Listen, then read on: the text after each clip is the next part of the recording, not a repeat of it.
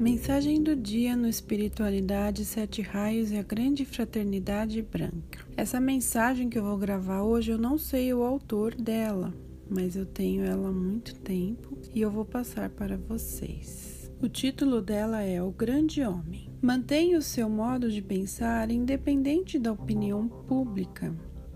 É tranquilo, calmo, paciente, não grita e nem desespera pensa com clareza, fala com inteligência, vive com simplicidade.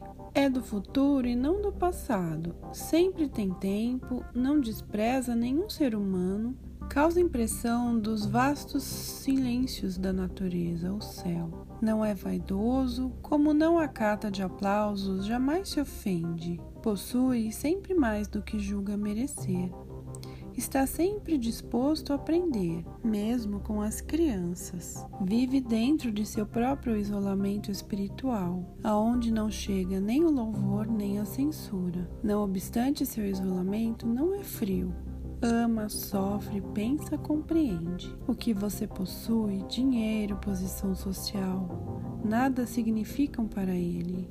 Só lhe importa o que você é. Despreza a opinião própria tão logo verifique o seu erro. Não respeita usos estabelecidos e venerados por espíritos tacanhos. Respeita somente a verdade. Tem a mente de homem e coração de menino. Conhece-se a si mesmo tal qual é e conhece a Deus.